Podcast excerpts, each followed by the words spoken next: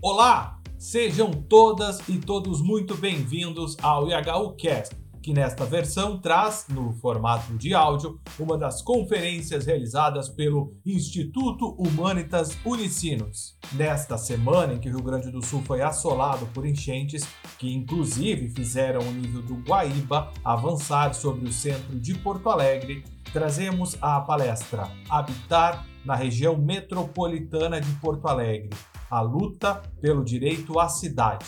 Afinal, em tempos de desastres ambientais como essas cheias, efeitos do desequilíbrio climático, habitar a cidade é um tema cada vez mais caro o que recrudesce as lutas pelo direito à cidade. Ouça a exposição sobre o tema com o professor doutor Mário Leal Larrogue, do Departamento de Geografia da Universidade Federal do Rio Grande do Sul e também do Observatório das Metrópoles, Núcleo Porto Alegre.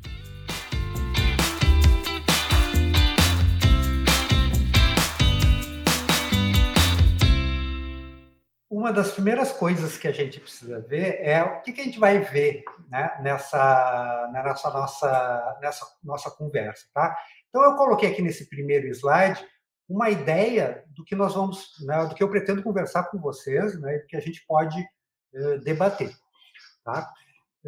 É importante a gente perceber que o censo de 2022 nos traz informações que ainda são básicas, tá? mas são importantes para a gente também pensar direito à cidade. Tá? Porque direito à cidade ele tem muitas nuances, certo? Mas qual é a primeira coisa que a gente poderia pensar? Né? Que direito à cidade é um direito que diz respeito à população que mora nas cidades, não é isso? Tá? Portanto, a gente tem uma ideia né, uh, do que, que o censo nos traz, né, uh, pode ser uma via para a gente começar a debater e compreender né, as questões uh, relativas ao direito à cidade, principalmente é o nosso tema principal, que é a questão do habitar a cidade. Né? né? Porque a gente, todos que estão na cidade precisam habitar a cidade, né? não é uma coisa assim. Né? As, poucas pessoas não habitam a cidade e trabalham nela, apesar disso também existir, né? mas o habitar a cidade é quase que um dos primeiros direitos sobre a cidade. Tá bom? Então, o nosso esquema de hoje, né, o nosso tema, a nossa temática é um pouco assim de pensar quais são os dados que sobre população e domicílio que o censo nos apresenta e a gente pensar um pouco do significado desses dos resultados que o censo nos apresentou. Tá? Então, vocês podem ver, a gente vai conversar entre outras coisas, sobre uh, uh, esses dados ligados diretamente à dinâmica populacional, Tá? Depois, pensar sobre os dados a respeito dos imóveis, tá? e principalmente algo que provavelmente todos que estão aqui nesse evento já sabem, né? que o IBGE detectou uma, um aumento enorme na quantidade de imóveis vazios nas nossas cidades. Tá? Então, essas duas coisas, o significado desses resultados é uma coisa que a gente vai precisar conversar hoje aqui, que é a ideia que a gente converse sobre isso. Tá? É, eu, vocês podem ver também que eu coloquei aqui como conexões importantes. O que, que seriam essas conexões importantes? Em primeiro lugar, é lembrar que faz parte do título do evento a gente pensar sobre o direito à cidade. Tá? Então, a nossa primeira e mais geral questão é lembrar que a conexão de população e domicílios é lembrar que uh, direito à cidade é, no mínimo, um direito de uso fruto da cidade, obviamente depois a gente conversa sobre isso, e mais, tá? É o direito à centralidade. Isso é um conceito do, do filósofo francês que faleceu ainda no século XX e que é o autor dessa expressão direito à cidade, né? É, mas que o Lefebvre vai dizer que a, a, centralidade é também um direito, tá? Mas isso depois a gente pode conversar, ok? Então é, essa conexão do direito à cidade com a centralidade tem óbvia relação com habitar a cidade, né? Porque habitar em lugares próximos, lugares centrais, é completamente diferente de habitar em lugares uh, periféricos, por exemplo, tá bom? Uh, uma segunda conexão muito importante que a gente vai falar aqui, tá? Uh, é essa, como está colocado, a relação e contradição, que é uma relação, na verdade, bastante contraditória, que existe em, todas, em todo o ambiente urbano entre valor de uso e valor de troca. Essa também é uma ideia né, muito do Lefebvre, tá certo? Porque o próprio Lefebvre, quando vai explicar o que para ele é direito à cidade, ele vai dizer que a cidade é, na verdade, tá? Uh, direito à cidade é entender a cidade como um valor de uso. Tá? Então, a gente vai voltar nessa questão aí.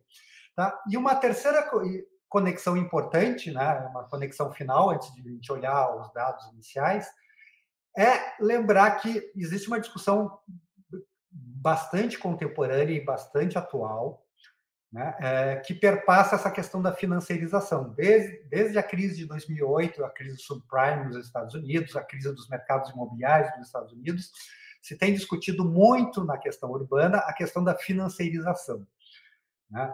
O que, que, seria essa financiarização? A gente vai uh, uh, passar um pouco por isso, mas mais importante do que uh, entender toda essa complexidade da, da financiarização, né? para quem já conseguiu eventualmente ler o que está colocado aqui, é que, na verdade, né, o sistema financeiro e habitação sempre, sempre foram juntos. Né? desde que a industrialização e o desenvolvimento do capitalismo né, uh, se tornaram dominantes, né, como um sistema mundial, né, por exemplo, nas nossas cidades, nas cidades brasileiras também, é, é impossível a gente conceber o acesso à habitação sem passar pelo, pela mediação do sistema financeiro. Tá? Então, esse é o sentido de que a financiarização sempre existiu na cidade. Então, é interessante a gente pensar isso, porque isso também tem conexão com essa relação entre valor de uso e valor de troca, tá bom? Então, é, é isso que eu pretendo conversar com vocês hoje, ou pelo menos dar algumas ideias para vocês pensarem e a gente poder trocar ideias e, eventualmente, aprofundar em outras oportunidades, tá bom? Mas vamos começar, então, pelos dados uh, do censo, tá? Para a gente relembrar esses dados, para gente? Uh, ainda que certamente muitos de vocês, né, por conta da própria divulgação do IBGE, né, várias notícias de jornal, tanto impresso como né, televisionado ou pela internet, tem alguma noção, tem alguma ideia desses dados, tá certo? Mas a gente é sempre importante a gente lembrar, né, relembrar os dados oficiais coletados pelo último censo.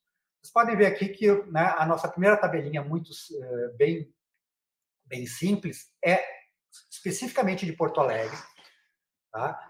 Uh, com os dados do censo de 2000, 2010 e 2022, tá certo? Então, na verdade, a gente tinha entre 2000 e 2010 um crescimento da população, população cresceu de 1 milhão e 360 para 1 milhão e 400, e agora a gente teve essa redução, né, ou decrescimento, né, uh,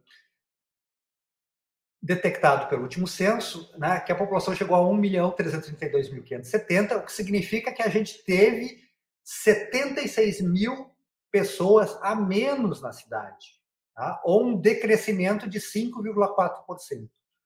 Tá? Então, essa é a primeira coisa que é, parece uma surpresa, mas na verdade não é. é como, eu, como, como apareceu ali no slide anterior, né, todos que pesquisam demografia, eh, estudos de população, etc., tá? já sabiam que era uma questão de tempo para que a, a, a, dinâmica demográfica no Brasil começasse a mostrar os seus efeitos, né? porque o Brasil está no final da sua transição demográfica. Tá? Na verdade, como acho que todos eh, devem lembrar das suas próprias famílias, tá? Uh, hoje em dia as pessoas têm muito poucos filhos.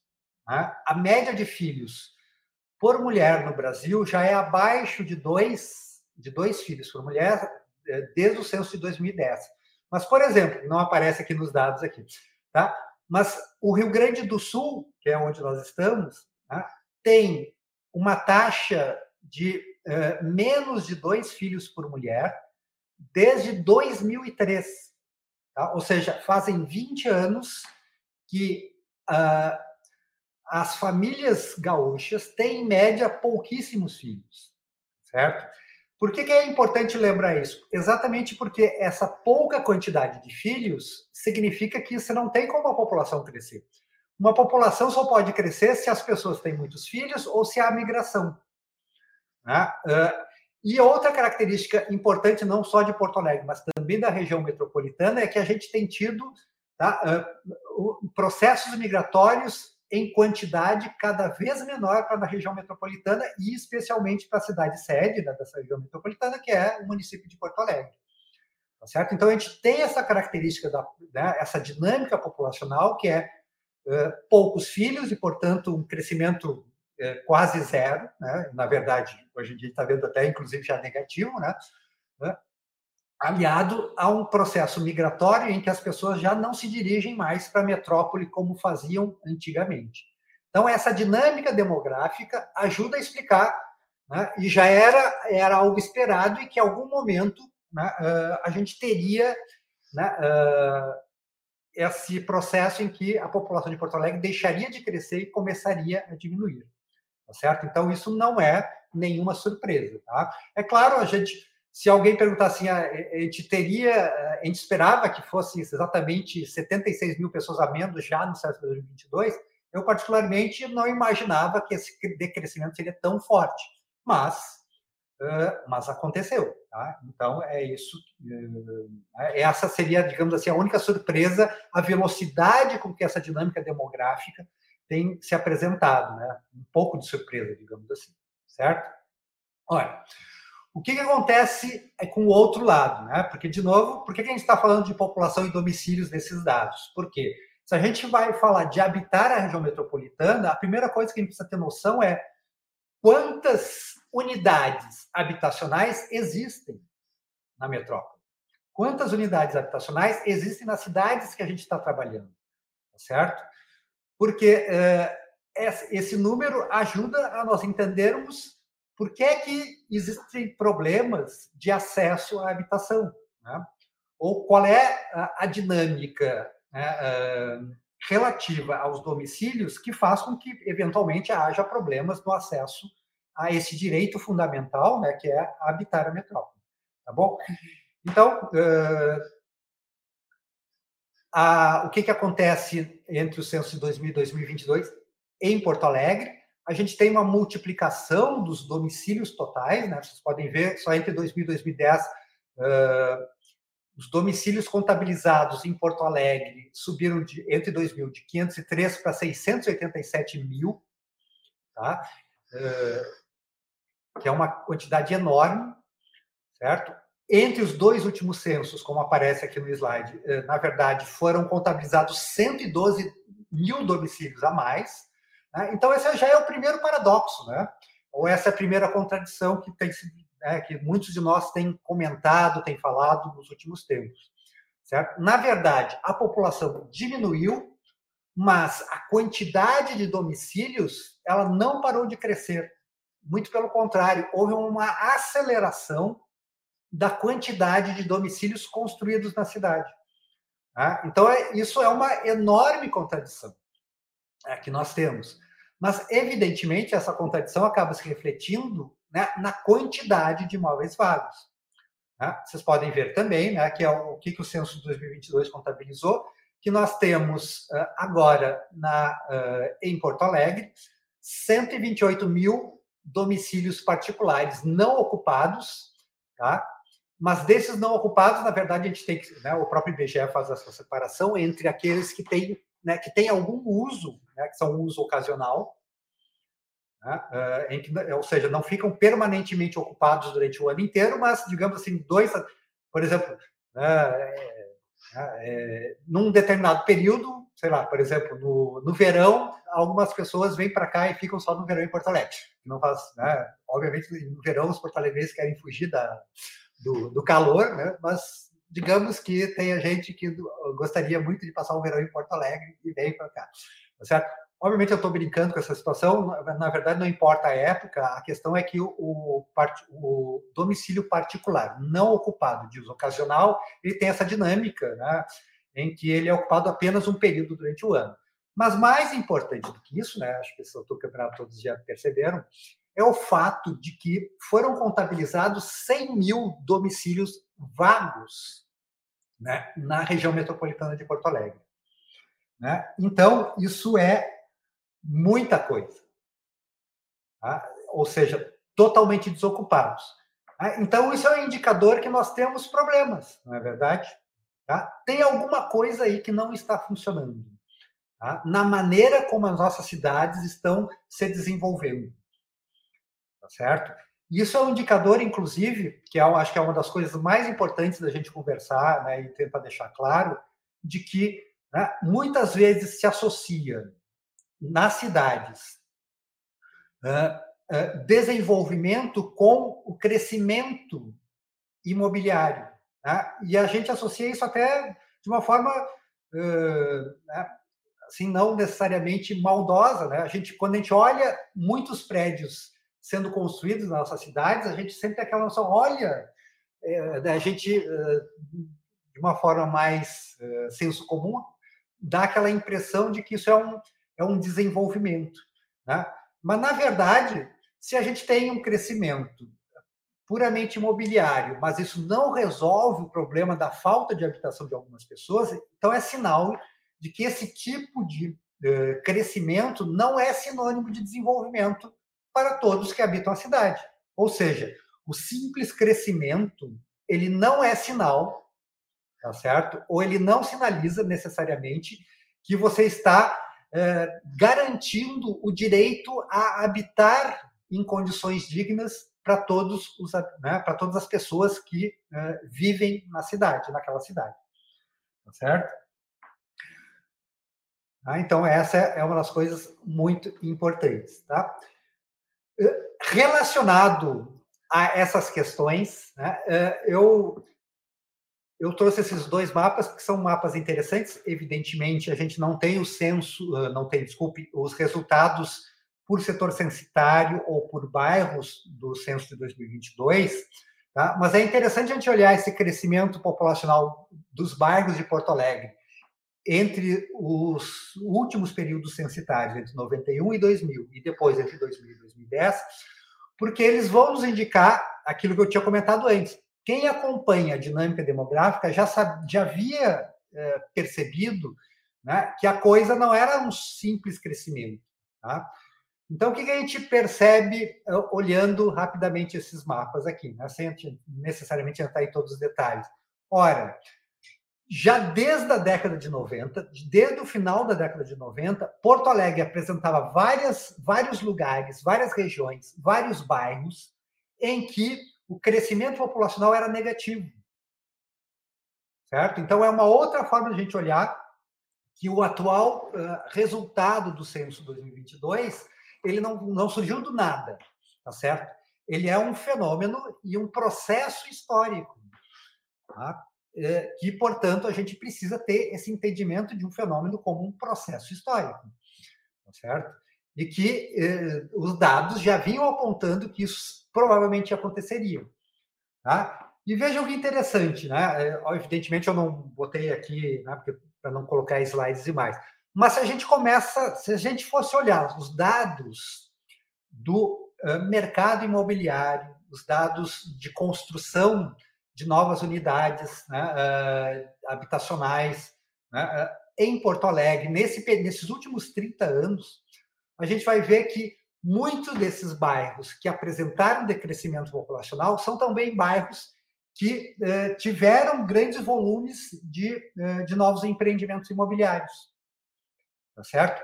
O que significa também a gente que é necessário a gente se dar conta, de novo, né, quando a gente faz essa correlação, de que construir não necessariamente né, garante né, uma densificação né, daqueles lugares onde a gente está construindo. Tá certo?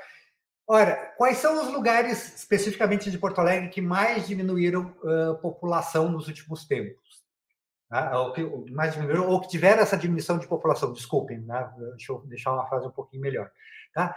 Tradicionalmente são bairros que já eram né, de ocupação eh, antiga em Porto Alegre, são essas áreas mais centrais, né?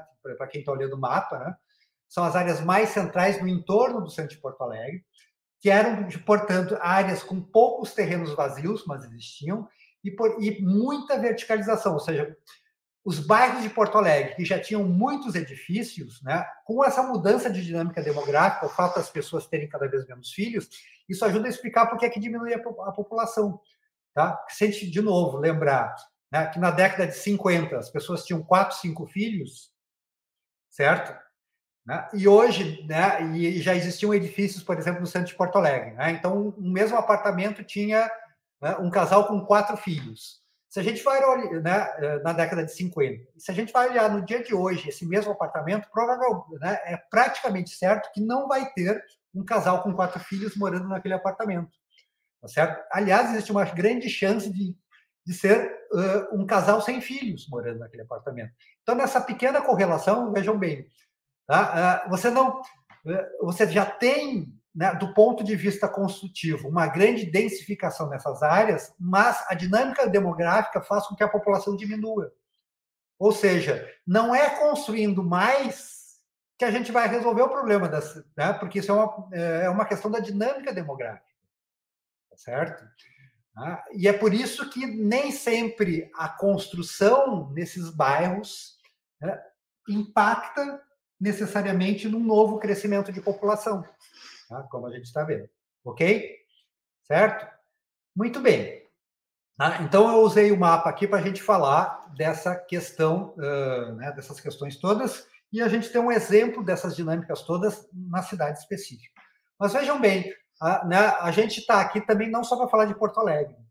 Né? O que, que tem acontecendo, o que, que vinha acontecendo uh, agora na região metropolitana, né? não só na cidade de Porto Alegre. Tá? É um monte de número aqui. Tá? A gente não vai olhar especificamente todos, mas está aqui exatamente para quem para as pessoas depois poderem voltar e olhar com calma os números, se assim desejarem.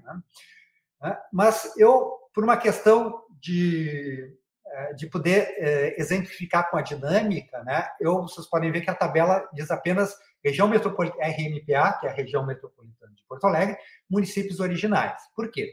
Porque em 1973, quando a região metropolitana de Porto Alegre foi instituída oficialmente, né, os municípios eram esses aqui, certo? Esses que estão é, nomeados aqui. Hoje, a região metropolitana de Porto Alegre tem 30 municípios a mais, né? Desculpe, 20 municípios a mais, exagerei. É, tem, é, né, a gente quase triplicou a quantidade de municípios. Tá? Mas para ficar um pouco melhor a gente poder comparar esses crescimentos demográficos, esses crescimentos, esses crescimentos populacionais, em relação a como era né, a nossa região metropolitana originalmente, então eu preferi uh, manter apenas esses municípios originais na tabela, tá certo? É, porque aí a gente consegue ter algum grau de comparação, alguma ideia melhor de como é que funcionou essa dinâmica do habitar e né, a região metropolitana. Tá? Evidentemente, a gente vamos comentar de uma forma mais geral, né? Vocês podem ver que a população desses, original da região metropolitana, quando ela foi instituída pelo censo de 1970, era em torno de um milhão e meio de habitantes, e hoje né, a gente tem nesses municípios originais né, da região metropolitana 3 milhões e 400 mil pessoas. Tá? Mas vejam que interessante.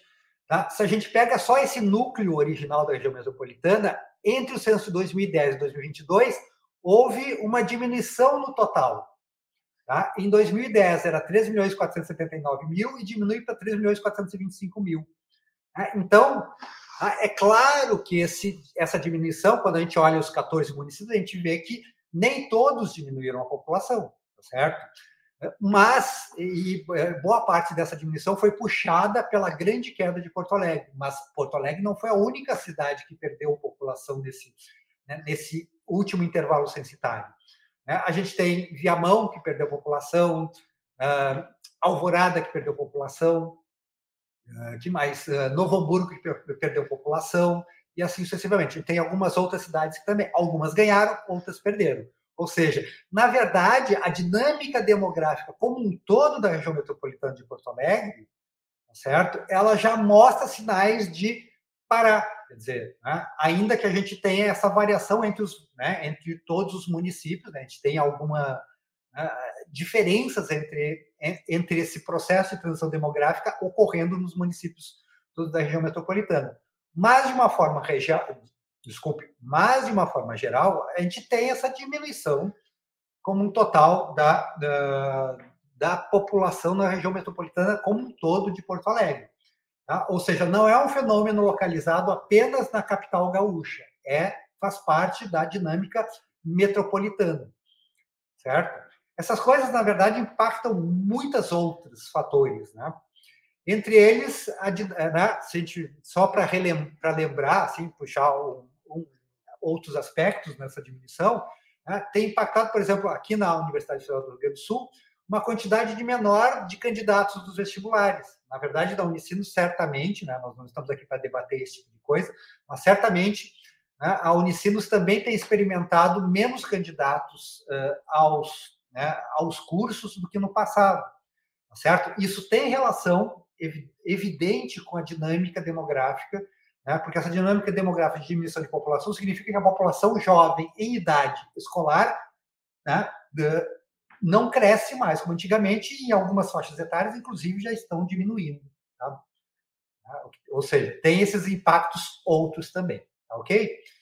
Bom, da mesma forma, então, que a, é, que a gente viu é, essa questão da população como um todo para os municípios originais da região metropolitana, a gente pode ver né, que aquela questão dos imóveis né, de, né, vazios, né, os imóveis não ocupados totalmente vagos, tá, ela é uma questão metropolitana. Claro, tem algumas cidades em que essa quantidade de imóveis vagos e o percentual dele não é grande, tá certo? Mas vocês podem ver que todos os municípios têm uh, imóveis vagos. Né? E, na verdade, né, desses dos 14 municípios originais da região metropolitana, qual é a nossa situação atual? A gente está com mais de 200 mil imóveis totalmente vagos. Certo? Isto é algo que realmente é muito. Então, é a mesma coisa que a gente viu a respeito especificamente de Porto Alegre, a gente vê na região metropolitana. Ou seja, a população como um todo, ela não cresceu, né, se a gente pegar esse todo da região metropolitana, mas a quantidade de imóveis também cresceu. Né, também cresceu, ela continuou crescendo, desculpa. Né, ela continuou crescendo apesar né, da população não crescer. Então, a gente tem esse enorme paradoxo, essa enorme contradição aí posta, né? De como é que uh, funciona isso tudo. Ok? Tá? Então, uh, essa lembrança desses dados, vocês podem ver que né, aparece ali Porto Alegre, e, né, e só para finalizar isso, né, o, o, segundo município com maior quantidade de imóveis vagos é Canoas, né? Uh, mas a gente tem ainda em Novo Hamburgo e Viamão também uma, uma grande quantidade de imóveis vagos. Na verdade, até a quantidade de imóveis vagos em Viamão é bastante grande, tá certo? Existem algumas explicações específicas para o caso de Viamão, é que talvez né, muitos de vocês devem lembrar, Viamão tem uma característica de ter uma, uma área, uma zona rural bastante forte, inclusive com produção rural, mas também tem muitos sítios de lazer espalhados em, Viamão. Né? Então, isso também ajuda a explicar a quantidade de uma quantidade proporcional muito grande de imóveis vagos em Viamão, tá certo? Ou seja, na verdade, se a gente vai examinar cidade por cidade, a gente pode chegar né, a, a, a, detalhes de por que é que certas coisas acontecem de um jeito numa cidade e outras não. Né? Mas, do, do, nosso ponto de vista, nos interessa aqui é perceber, né, novamente, esta relação muito forte entre uh, imóveis vazios e um não crescimento populacional. Ok? Evidentemente, como eu comentei antes, e volto a repetir aqui, porque eu acho que isso é deveras importante, tá? isso é um sinal de que a maneira pelo qual nós estamos gerenciando o nosso desenvolvimento metropolitano, ele tem falhas, tá? para dizer, para ser, uh, né, assim, não ser muito rigoroso, digamos assim, tá? não ser Tá? Ele tem, no mínimo, a gente pode dizer que é, a maneira como isso está acontecendo, ele tem falhas, certo? E essa falha, na verdade, se a gente for pensar nos dias de hoje, né, qual é uma das grandes discussões né, uh, dos dias de hoje? É o fato de que a gente está passando por emergências climáticas, certo? Que a gente tem uma quantidade enorme de discussão sobre o que fazer com o aquecimento global e assim sucessivamente. Ora, por que, que a gente tem processos de aquecimento global, etc, etc, etc? Simplificadamente, porque na verdade a gente tem um processo né, é, de é, gerir a economia que desperdiça recursos. Não é verdade? Tá? Esse é, uma, é um dos fatores básicos para a gente entender esses processos todos de, né, de aquecimento global e assim sucessivamente. Tá?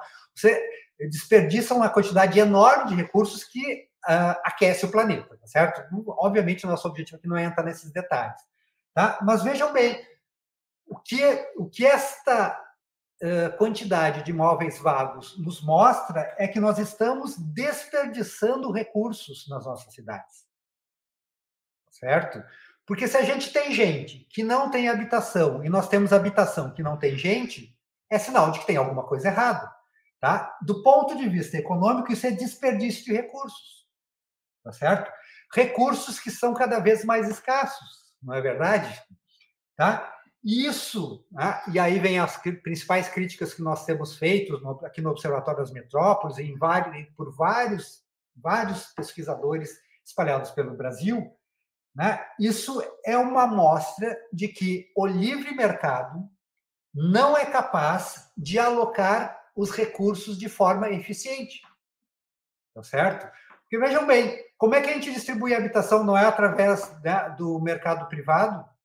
Tá certo? A maior, a gigantesca e maior parte das habitações que existem na, nossas, na nossa metrópole e nas nossas metrópoles é feita pela iniciativa privada. Tá? O resultado é imóveis vazios e pessoas sem casa tá certo? Então, isso precisa ser dito é que tá, a maneira como a livre iniciativa vem gerindo essa situação, ela é um desperdício de recursos, ela é uma má alocação de recursos, tá certo? Significa dizer então que eu estou propondo que a gente não que a gente acabe com a iniciativa privada ou que não haja mais é, né, mercado? Não, o objetivo não é a questão aqui não é essa, certo? Mas é lembrar que tá, é uma situação que vem, né, que foi muito reforçada pela atual situação né, de que nós temos uh, uma enorme quantidade de, uh, de legislações abrandadas e outras situações em nível nacional e em nível internacional, tá certo? Em que o livre mercado tem atuado de forma muito mais realmente livre do que no passado, com menos regulações, tá certo? Né? A gente tem, é só lembrado de várias situações das nossas cidades, né?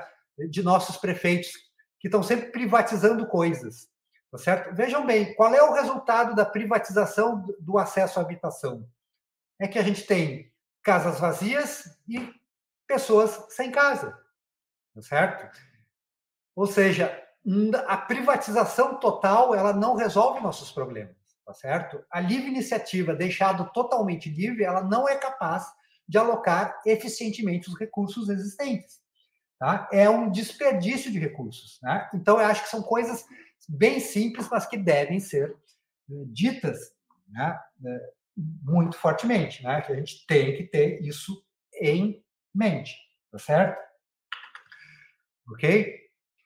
Uh, muito bem, esse aqui é o último slide. Depois, eh, a partir daqui, a gente vai seguir eh, conversando mais algumas coisas, né, para conseguir chegar no final da nossa fala com, essa atualização. Depois desses dados todos e dessas conversas iniciais, eu quis deixar também, né, não outros, não mais dados, etc., mas duas frases interessantes para a gente continuar conversando dessa relação entre direito à cidade tá, uh, é, e aqueles processos todos que eu coloquei lá no nosso primeiro slide. Tá? Então, eu vou. São, é, são duas citações, das nossas duas únicas citações, de textos absolutamente clássicos e de autores absolutamente clássicos para o entendimento de processos urbanos. Né? O próprio Henri Lefebvre, que, como eu comentei, e, certamente muitos de vocês uh, já tinham esse conhecimento, que é por conta do seu livro O Direito à Cidade, né? É, é, praticamente o autor né, que espalhou essa ideia de que a cidade é um direito, né, é, e que a gente tem que reivindicar esse direito à cidade. Tá? Mas vejam bem, o que, que qual é a citação aqui que eu escolhi no livro, né, logo em sequência do Direito à Cidade, que é o livro Espaço e Política? É uma citação muito interessante porque se conecta diretamente com as coisas que estávamos conversando até agora, né? que é, como vocês podem ver, é, essa citação diz o seguinte: a construção, veja, estávamos falando agora exatamente da, da das dinâmicas imobiliárias, não é isso? Então, o Lefebvre, né, lá, uh, aliás, desculpe até Agora me dei conta que eu errei aqui na citação, eh, na data, não é 1876, e sim 1976, tá? desculpem essa pequena falha, mas ele vai dizer o seguinte, então, voltando, tá? A construção, tanto privada como pública, tem relatado e segue relatando lucros superiores à média. E vejam bem que ele vai dizer: a especulação não entra nesse cálculo, mas está sobreposta a esse processo todo de da construção é, ter lucros superiores à média do capitalismo.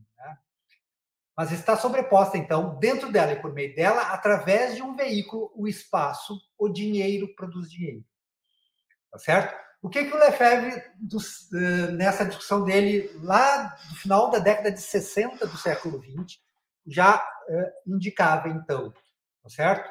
Que uma das formas do capitalismo gerar o seu crescimento, tá certo?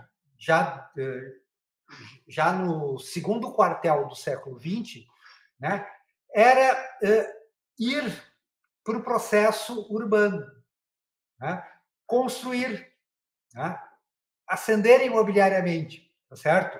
Porque o imobiliário é capaz de fazer com que o processo de reprodução do capital né, aconteça de forma, é, às vezes, aliás, muitas vezes, né, é, com ganhos maiores do que o processo industrial comum, tá certo?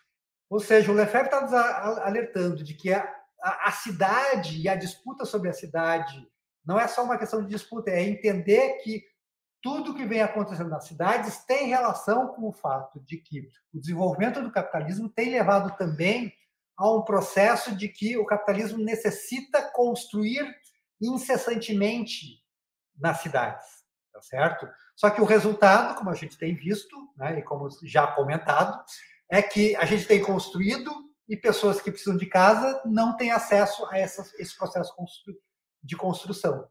Tá certo? Uh, ok, antes de seguirmos uh, com, essa, né, com essa análise, né, o David Harvey, né, nesse livro um pouco mais, bem mais recente, né, do Cidades Rebeldes, Direito à Cidade a Revolução Urbana, o que ele vai escrever é relacionado exatamente com o que o Lefebvre já estava nos dizendo desde a década de 60. Inclusive, né, a, o subtítulo de Cidades Rebeldes, de Rebeldes, de Direito à Cidade e Revolução Urbana, é, é exatamente a discussão, é, faz referência direta ao Henri Lefebvre. Certo? Mas ela, essa citação eu coloquei aqui porque nos ajuda a pensar, ora, depois dessas coisas todas que a gente começa a discutir, uma das coisas que a gente precisa pensar é, ok, que tipo de cidade nós queremos viver, tá? Porque pensar no direito à cidade, no direito à habitação é pensar no tipo de cidade que nós gostaríamos de viver, tá certo? Porque o direito à cidade é o direito ao uso, aquela coisa que foi colocada anteriormente certo? O direito à cidade não é só o direito de ter uma casa. Obviamente, o direito a uma casa, um apartamento que seja, né, a uma habitação, é um dos nossos direitos mais primários. Ai, desculpe, deixa eu tomar um golinho de água.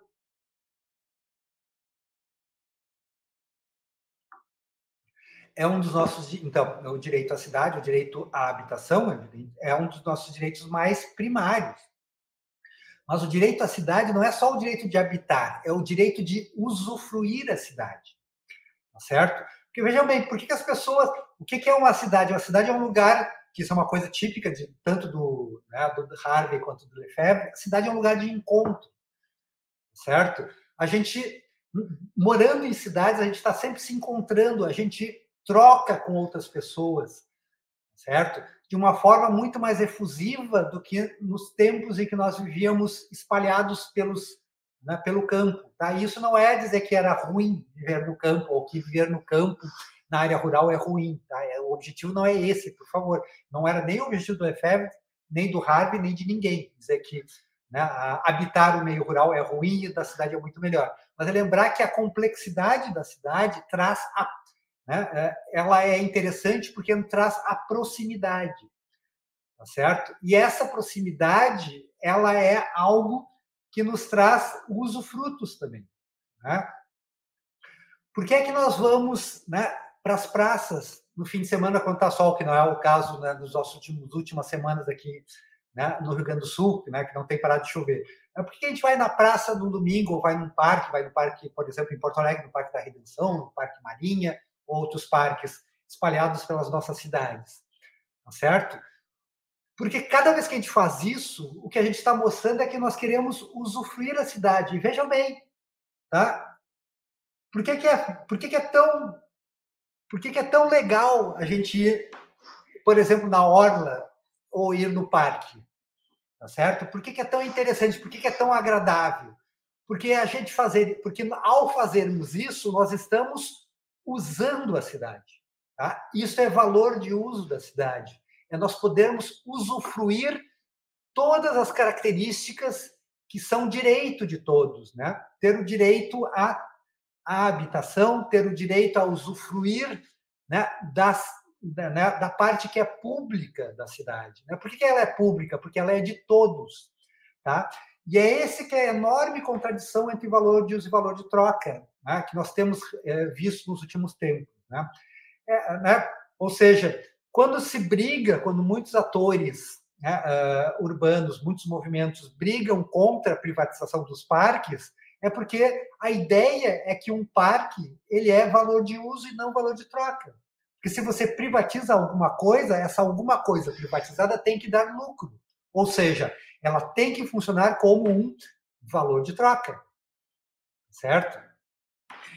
Ok? Então, essa é, a, é essa questão toda, né, eh, de que por isso que o, o aqui na citação vai nos lembrar que o direito à cidade é muito mais do que um direito né, a, a, a, coisas individuais. Né? É um direito de mudar e reivindicar e reinventar a cidade como um usufruto para todos nós. Tá? Isso pode parecer até utópico, tá certo? Mas é que, mas é uma pequena utopia que é importante a gente ter, tá certo? Porque usufruir a cidade não é só uma questão utópica, é uma questão de direito, tá? E eu acho que isso que é uma questão muito importante de ser uh, buscada, tá certo? Relacionando né, uh, agora e voltando essa questão do valor de uso valor de troca, de novo, com o mercado imobiliário, né? Por que, que eu estava insistindo né, de que a gente tem um desperdício de recursos, né, que a gente não aloca os recursos quando a gente faz as coisas desse jeito? Olha, se a gente pensar como o Lefebvre nos ajudou a pensar, na cidade, com uma contradição entre valor de uso e valor de troca, a gente vê que nós vivemos na nossa cidade essa contradição direto. Tá? E o habitar a cidade, ela está relacionado com essa contradição. Em qual sentido? O mesmo que eu tinha colocado anteriormente no primeiro slide, né? E no fato de que para nós acessarmos uma habitação, nós na sociedade atual nós precisamos comprar uma habitação. Tá? 99%, algumas pessoas acessam a habitação sem comprar, até conseguem habitar construindo através de autoconstrução e assim sucessivamente. Mas vejam bem, tá? O próprio direito à, à, água, ao acesso à, à, à, infraestrutura urbana, ela depende da legalização do acesso à terra e à habitação. E essa legalização se dá através da propriedade. Ou seja, tá? nós dependemos profundamente de acessar a, e ter o direito à habitação do valor de. Né? Nós dependemos do mercado imobiliário. Portanto, nós para exercermos o direito né, de usar o imóvel, ou seja, para a gente poder ter o imóvel e ter o valor de uso do imóvel, nós primeiro precisamos exercer o valor de troca, a gente precisa comprar o imóvel, tá certo? E vejam que interessante, né? O que, que acontece com o setor habitacional como um todo? Casa, como todos sabem, é extremamente cara. E, portanto, a grande maioria das pessoas não tem acesso né, à, habitação se não comprar esse imóvel. E quase pouquíssimas pessoas, desculpem, vão conseguir comprar uma casa à vista. Né? O que que quase todos fazemos? A gente, quando vai acessar, quando consegue estar relativamente estabilizado na vida, etc., e vai acessar esse direito de ter habitação, a gente vai comprar e vai fazer um financiamento do imóvel. Tá? Então, voltamos àquela primeira, nosso primeiro slide que eu tinha comentado. Né? Vejam que interessante. Ainda que esses processos de financiarização tenham atropelado hoje em dia as cidades, tá? mas a conexão entre sistema financeiro e habitação, ela não é de agora, ela é de praticamente desde sempre. Porque a gente praticamente não consegue acessar a habitação a não ser financiando a compra. Tá? E veja outra coisa que é muito importante a gente lembrar também. Né? Quando vamos fazer a associação, associação disso que eu acabei de falar com uma discussão mais geral sobre a economia do, do país. Né? O que que os economistas que aparecem nos jornais e na televisão muitas vezes dizem? Ah, eles dizem que o governo tem que seguir né, as zonas de casa ou tem que seguir como as famílias, que as famílias não gastam mais do que né, não gastam mais do que ganham. Tá? Não é isso que diz que o governo não pode gastar mais do que arrecada. Mas vejam que coisa interessante. Por que é que nós financiamos a habitação quando a gente compra habitação? Não é exatamente porque nós não temos o dinheiro para comprar a casa à vista? Ou seja, o que é comprar uma casa se não né, acessar um bem né, é, ou gastar mais do que nós temos? Né? Ou seja, a economia já funciona como um todo permanentemente com nós gastando mais do que temos. Porque é assim que nós acessamos a habitação, a gente gasta mais do que tem, por isso que a gente financia. O financiamento é exatamente a amostra que, nós, né, que o funcionamento atual da economia capitalista é gastar mais do que se recebe. Tá certo? Então, por que é que se quer se eh, tanto que o governo uh, regule seus gastos, porque na verdade né, a disputa aí é entre uma sociedade voltada para o valor de uso ou uma sociedade voltada para o valor de troca, certo? Então isso é, é uma coisa muito interessante que a gente precisa uh, também pensar né, uh, a esse respeito aí, tá? Evidentemente, né, se a gente também vai olhar para o que acontece nas nossas cidades a respeito do planejamento, né? Eu estou lembrando agora porque o planejamento urbano de Porto Alegre está uh, sendo discutido novamente, né? As discussões sobre o plano diretor em Porto Alegre estão na ordem do dia, tá? Já faz um, desde o ano passado em que esse processo uh, recomeçou e o, e o prefeito, desculpe, e a prefeitura e o prefeito uh, né, estão querendo finalizar né, no máximo até o início do ano que vem, o novo plano diretor, etc, etc, etc. Tá? Então, uh, indo agora para o nosso final tá, de, de intervenção aqui de, né, pra, pra, da, da, nossa conversa. Qual é a relação do plano diretor com essas coisas todas que a gente está falando? Ora, por que é que se discute tanto né, no plano, nos planos diretores né, né? A liberalização de, por exemplo, de alturas ou construtivas. Né? Por que, que é tão disputado exatamente aqueles aspectos do plano diretor que dizem respeito aos, né, a, a maneira pelo qual você vai é, é, erigir, né, é, que você vai construir coisas na cidade, certo? Porque esse instrumento é exatamente o que está literalmente ligado aos processos em que você vai né, privilegiar o valor de troca da cidade e não o valor de uso. Tá certo? É por isso que se disputa tanto né, ah, né, aqueles instrumentos que liberam alturas, liberam né, construções maiores cada vez né, eh, em quantidades maiores e, e, mais, altas, tá certo?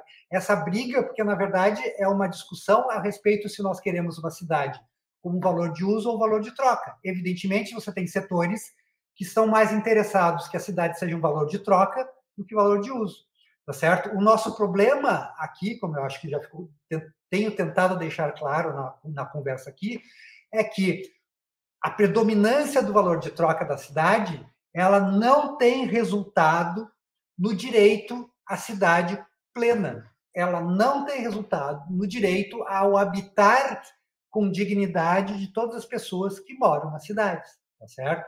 E é isso, então, essa disputa entre valor de uso e valor de troca que aparece no plano diretor e aparece nas disputas entre mercado imobiliário e outros setores sociais nas nossas mais diversas cidades. Né? Só para finalizar e lembrar de um né, que volta que tem que apareceu, por exemplo, nos jornais impressos nos últimos tempos. Né? né? Uh, recentemente, né, uma cidade do, uh, do litoral gaúcho tem né, uh, queria mudar o plano diretor e permitir a construção de espigões na beira da praia, como aquela, aquela, né, como aquelas coisas tipo, né, para lembrar, né, poder lembrar o que que raios é Balneário Camboriú, tá certo? Um negócio que tem espigões gigantescos que tem como resultado, vejam bem, a privatização ou né? não tanto a privatização, mas o predomínio do valor de troca em Balneário Camboriú tem como resultado que né, a parte que é o valor de uso, que é usufruir a praia, ela fica na sombra de tarde. Né? Ou seja, o valor de troca se, eh, né, ele prepondera tanto sobre o valor de uso em Balneário Camboriú, certo? Que eu não consigo nem tomar sol de tarde na praia. Certo? É isso né, que tem relação com direito à cidade. Direito à cidade é a gente usufruir, certo? E esse usufruto é o direito a nós, né? é, é a questão de nós né, fazer, fazermos com que o valor de uso prepondere, ou seja, o nosso guia né, em relação ao valor de troca, certo? A gente pensar a cidade significa a gente pensar ela como nós queremos usá-la, como nós queremos usufruí-la, Tá certo? Quais são as relações que nós queremos ter com nossos vizinhos e assim sucessivamente. Isso tem que preponderar sobre os processos comerciais da cidade. Não é para eliminar os processos comerciais, não é para eliminar a compra e venda, tá certo? Mas compra e venda, valor de troca, tem que estar subordinado ao valor de uso. Tá? Essa, é, acho que é uma das grandes questões que a gente tem que pensar né, a respeito né, eh, de conseguir resolver nossos problemas habitacionais na, nas nossas metrópoles e principalmente na região metropolitana de Porto Alegre. Ok? Eu acho que é, é isso. Né? Eu acho que deu em torno de 50 minutos. Então, eu encerro aqui. Tá? Agradeço novamente a oportunidade, né, ao convite e a oportunidade de estar aqui com vocês. Né? E estou aberto às, né, a observações, críticas, sugestões e a qualquer pergunta que vocês possam fazer. Tá certo? Obrigado. Né? E aguardando. Obrigada, professor. Por enquanto, nós temos é, uma primeira pergunta, né? mas convidamos a todos a, e a todas que estão participando a fazerem as suas perguntas. A pergunta que nós temos aqui, que recebemos, é quanto que essa construção de tantos lugares como, como habitações, né? Quanto que isso não é para lavagem de dinheiro ou alguma coisa que explique, né? O porquê, sendo que não vão ser prédios ou casas ou lugares habitados. Ok. Então, essa é uma boa pergunta e uma pergunta bem recorrente, né? Uh, tem jeito, tem, tem uma outra pessoa que dizem que, né, que tem essa opinião de que uh, muito desses, dessas desses processos construtivos tem relação com lavagem de dinheiro. Tá? É, é, evidentemente é muito difícil comprovar esse tipo de coisa né, na, na, de como ele tem acontecido. Né? Ainda que possa é, eventualmente isso ser verdadeiro em algumas situações, eu acho que isso não explica todo. Né? Eu acho que o principal, a principal questão está é, nessa relação de valor de uso e valor de troca. Quer dizer, é, nesse sentido de que Né? Uma, da, uma contradição desse processo, como eu coloquei antes aqui, que ainda aparece aqui, né? a gente acabou não tirando ainda né, a frase do Lefebvre. Né? Isso que o Lefebvre diz aqui, que você construir, ele dá mais lucro do que uma fábrica, isso é verdadeiro. A taxa de lucro da construção, tá certo? Ela é maior do que a taxa de lucro de você construir, né? Você ter uma fábrica e produzir um bem, né? Qualquer outro, tá certo? Né? Então esse processo né, ajuda a explicar por que é que a construção é tão, né? Ela é tão vantajosa para o processo de acumulação capitalista. Muita gente uh, constrói né, e vai construindo porque isso a, a, a ajuda na taxa de lucro, certo? O paradoxo é esse, né? É, é o paradoxo que é, é, relativo, inclusive, a como a economia funciona. Né? Quer dizer, para a economia, né? Isso está, o próprio, a própria economia neoclássica vai dizer isso, que é uma coisa, é uma coisa muito interessante. A economia neoclássica, que é, que é a origem né, do neoliberalismo, né, os teóricos neoclássicos estão na origem do neoliberalismo, vão dizer que né, não importa né, o que valoriza alguma coisa, né, eles não entram nessa discussão de valor de uso, valor de troca, como eu estava discutindo até agora. Eles vão dizer que uh, o que importa é que se alguém compra, isso justifica que você uh, uh, produza aquele bem. Se tem alguém interessado em comprar aquilo, isso é o valor da coisa. Tá? Então, se tem gente que vai comprar um imóvel de 2 milhões de reais, aquilo justifica que você construa um imóvel de 2 milhões de reais. Se a pessoa vai comprar aquilo e não vai morar ali, isso não é um problema para a economia neoclássica, porque isso ele já se justificou, tá certo? Porque para a economia neoclássica você está, né, o processo está auto-evidente e ele está justificado né, eh, se você simplesmente compra. Tá certo? O que, na verdade, então, uh, significa que isso ajuda a explicar também por que, que você tem estouro de bolhas. Certo? Porque, evidentemente, nesse processo que você constrói, você compra simplesmente porque uh, né, para realizar um valor de troca, né? Mas ele vai ter essa contradição de que vai chegar um momento que você vai ter uma quantidade enorme, gigantesca de imóveis e ninguém mais vai querer comprar. Tá certo? Quando você vai chegar numa situação em que ninguém mais está disposto a gastar dinheiro nesse, nesse bem, é quando você vai ter a crise. Tá certo? As crises imobiliárias que aconteceram em vários momentos da história, em vários países do mundo, inclusive né, a, as crises, a crise mais recente do final no final dos anos, do início dos anos 2000, né, entre 2000 e 2010, ela tem relação com isso também. Ela não é só o processo de financiarização que, né, que também ajuda a explicar isso, mas ela também tem relação né, é, mais básica com o fato de que você está construindo né, uma quantidade enorme de, né, de bens e, e você não consegue mais ter gente suficiente para comprar esses bens. Então, o paradoxo nosso é esse: né? você vai ter enquanto tiver gente disposta a comprar, tá certo? O valor desses, desses imóveis não vai cair, tá certo? E você vai ter imóveis vazios. E, o, e, o, e a parte muito ruim disso é que isso afeta o mercado imobiliário como um todo.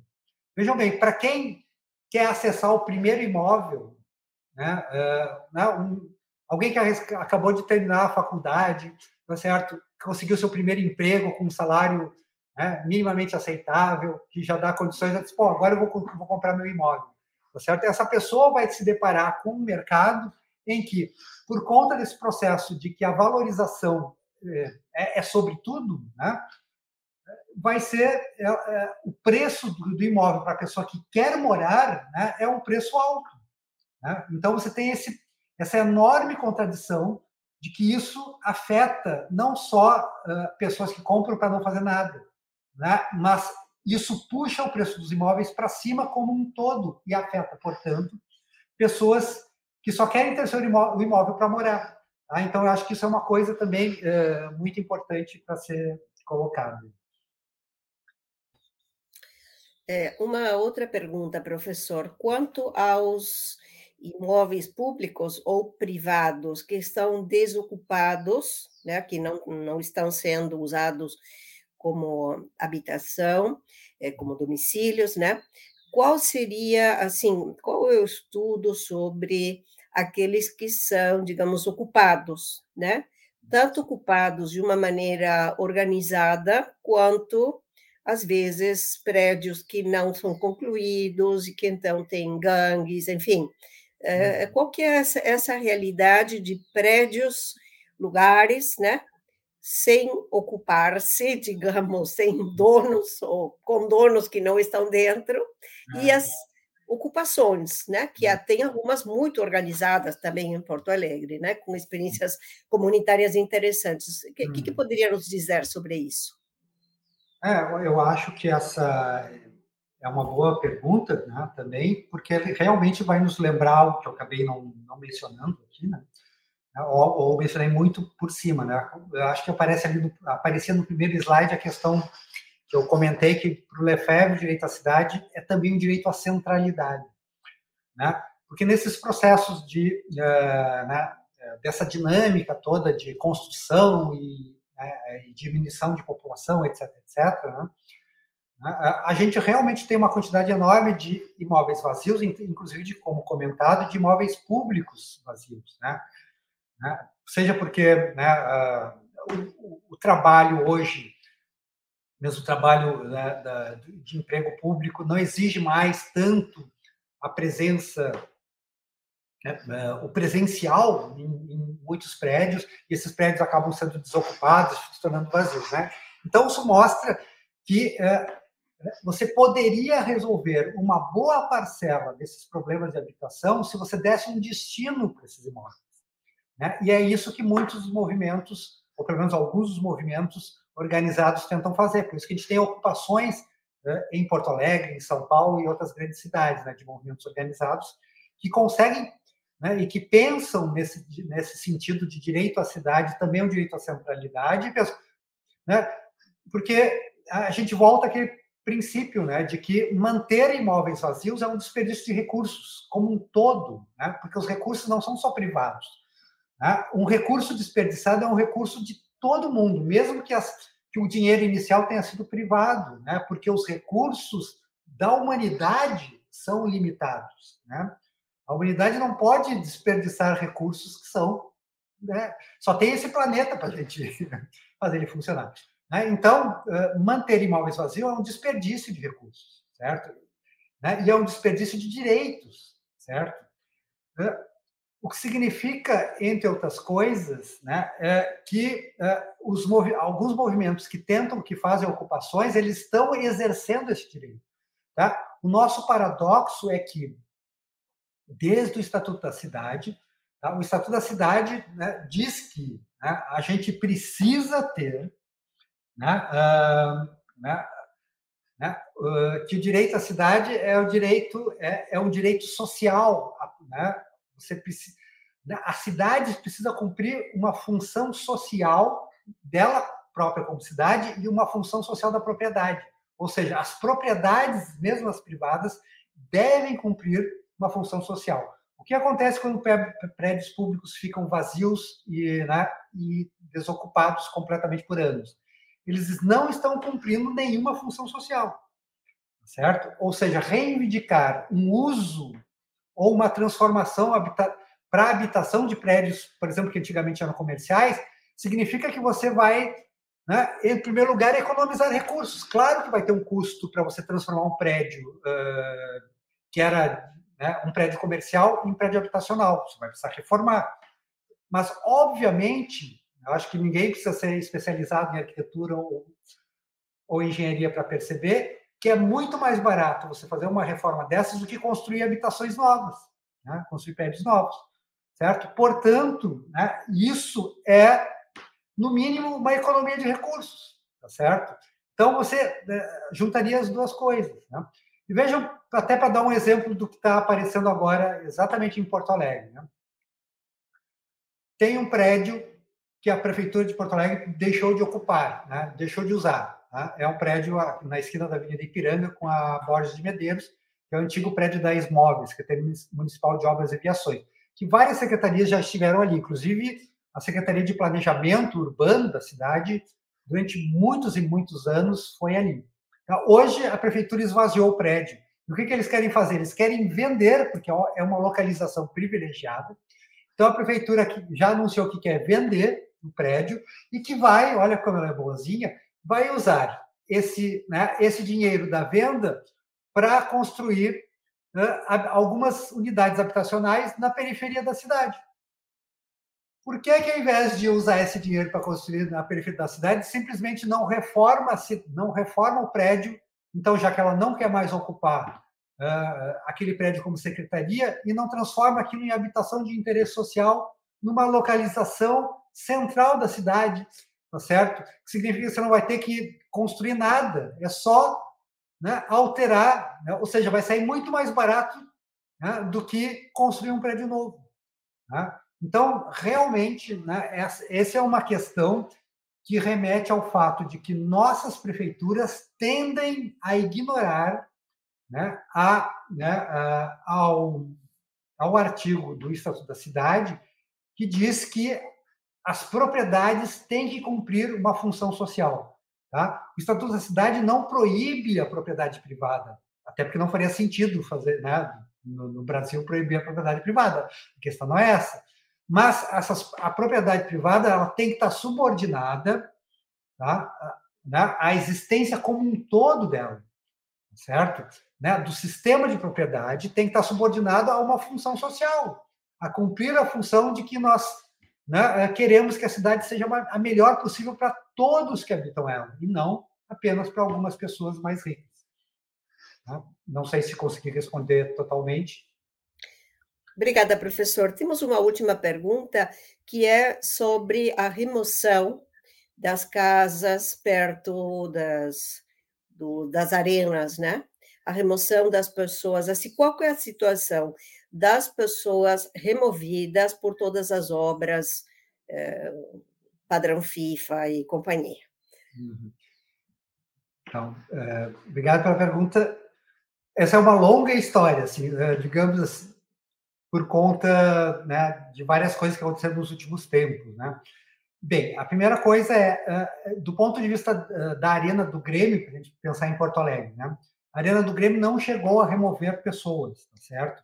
Até porque a, né, o entorno da arena, aquelas, né, aquelas habitações, todas elas já estão em áreas que são, né, que é um zoneamento é, que em Porto Alegre chama AES, Áreas Especiais de Interesse Social.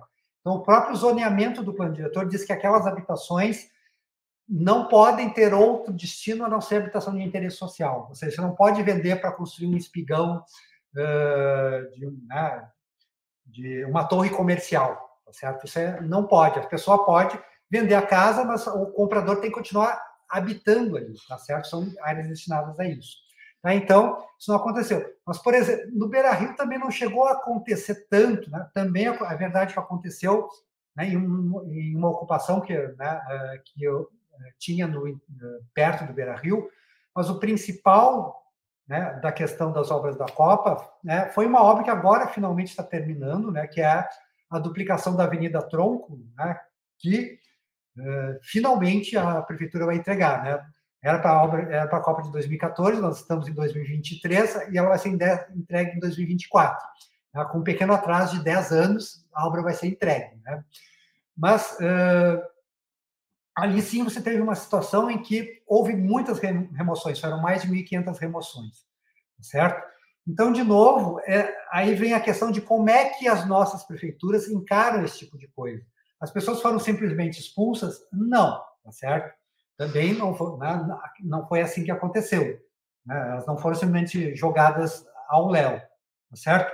Mas vejam bem, né, a gente tem áreas, até hoje, ali nas redondezas, áreas vazias, terrenos vazios, que foram gravados como áreas especiais de interesse social para a construção de habitação de interesse social.